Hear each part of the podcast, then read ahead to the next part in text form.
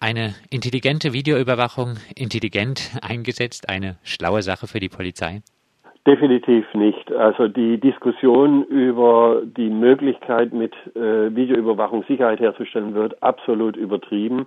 Videoüberwachung ist allenfalls in der Lage, im Nachhinein Täter zu identifizieren und hat also nur eine ganz beschränkte präventive Wirkung die man äh, auf die unterschiedlichste Art und Weise auch umgehen kann, zum Beispiel durch Vermummung. Viele Täter legen es ja gerade sogar darauf an, ja erkannt zu werden und identifiziert zu werden und zum Beispiel dann auch äh, die Bilder übertragen zu bekommen im Fernsehen und ähnlichem, wenn es insbesondere um terroristische Akte geht.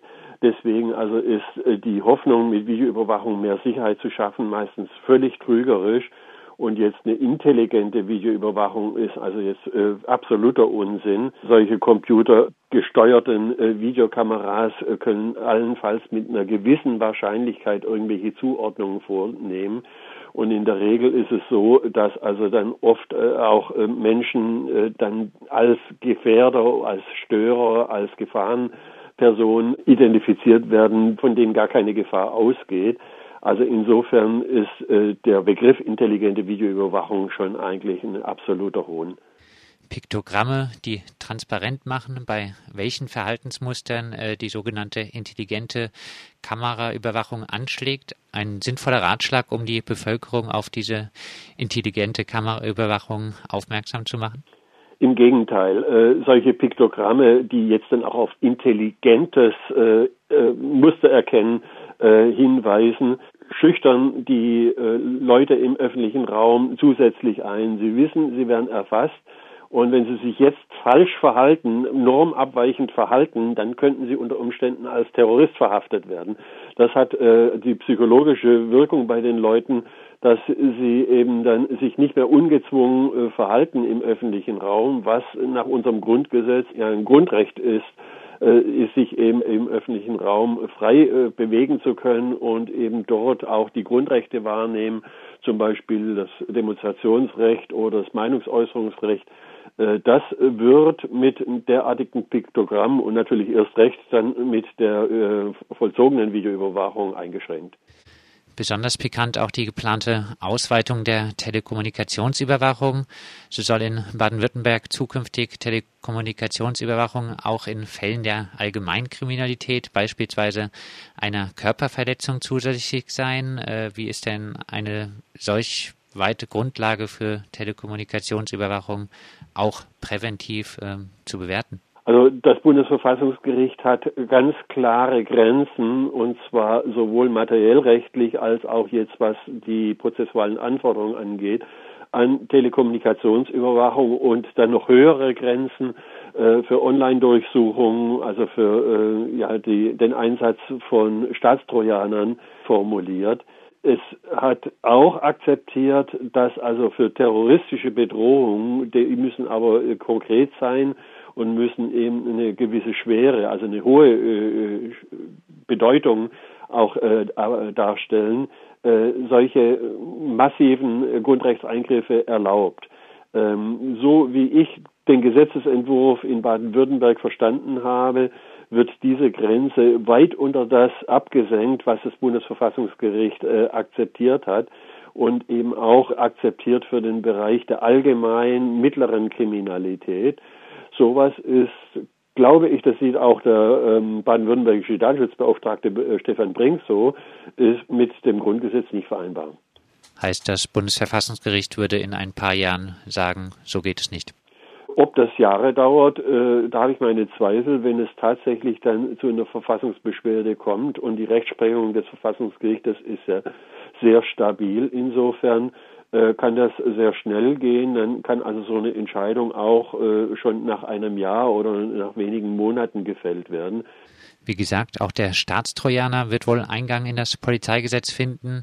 Nach Willen der Grünen soll dann aber in Anführungszeichen nur laufende Kommunikation und keine bestehenden Daten überwacht werden können. Reichen solche Einschränkungen aus und funktionieren solche Einschränkungen überhaupt? Also äh, das ist schon mal eine sehr wichtige äh, Einschränkung, wobei ich meine Zweifel habe, ob das wirklich technisch so umgesetzt werden kann. äh, die Diskussion über den Staatstrojaner schon im Jahr 2008, als das Bundesverfassungsgericht erstmals dieses Grundrecht auf Gewährleistung der Vertraulichkeit und Integrität informationstechnischer Systeme ähm, abgeleitet hat, äh, hat schon damals gezeigt, dass also äh, eben es sehr, sehr schwierig ist, technisch zu differenzieren zwischen eben jetzt einem äh, Zugriff auf den Computer und auch die äh, verschlüsselte Datenspeicherung und die verschlüsselte Kommunikation, die auf diesem Computer dann aufgespielt wird. Ob das dann praktisch umsetzbar ist, das wird die technische Realisierung zeigen. Bisher äh, kennen wir äh, noch keinen funktionstüchtigen Staatstrojaner in Deutschland. Und insofern äh, müssen wir da einfach auch jetzt die Innovation in Anführungsstrichen des Bundeskriminalamts und der anderen Sicherheitsbehörden abwarten. Die wollen das ja selbst programmieren, wollen selbst äh, entsprechende Trojaner entwickeln. Äh, ob die dann tatsächlich äh, kontrolliert werden können, inwieweit die beschränkt werden können auf die Kommunikation, da habe ich meine Zweifel, aber das muss jetzt die weitere Diskussion ergeben. Angesichts dieser ganzen Mittel, die die Polizei hier bekommt, äh, gilt das Trennungsgebot zwischen Polizei und Geheimdiensten, das als Lehre aus dem Nationalsozialismus gezogen würde? Gilt dieses noch? Das Trennungsgebot ist nicht direkt aus der deutschen Verfassung abzuleiten, sondern das ist sozusagen ein Erbe aus dem Nationalsozialismus und äh, ist äh, zum Beispiel vom sächsischen Staatsgerichtshof auch als verfassungsfest äh, anerkannt, aber auf Bundesebene haben wir das nicht. Was aber natürlich auch vom Bundesverfassungsgericht anerkannt ist, ist, dass es eben äh, eine organisatorische Trennung von verschiedenen Zwecken geben muss, die vom Verfassungsschutz und äh, der Polizei zum Beispiel. Das heißt also, äh, wenn man äh, im Vorfeld äh, von Gefahren äh, verfassungsschützerisch tätig ist oder wenn man gefahrenabwehrend als Polizei tätig ist, dann muss also insofern eine Differenzierung vorgenommen werden. Und das ist ein Problem, was also jetzt dann hier mit dieser neuen gesetzlichen Regelung, die eben auch in das Vorfeld der Gefahr vordrängt, äh, dieses Problem taucht eben erneut auf und äh, wird eben dann äh, auch mit diesen neuen Normen dann äh, wieder aktuell.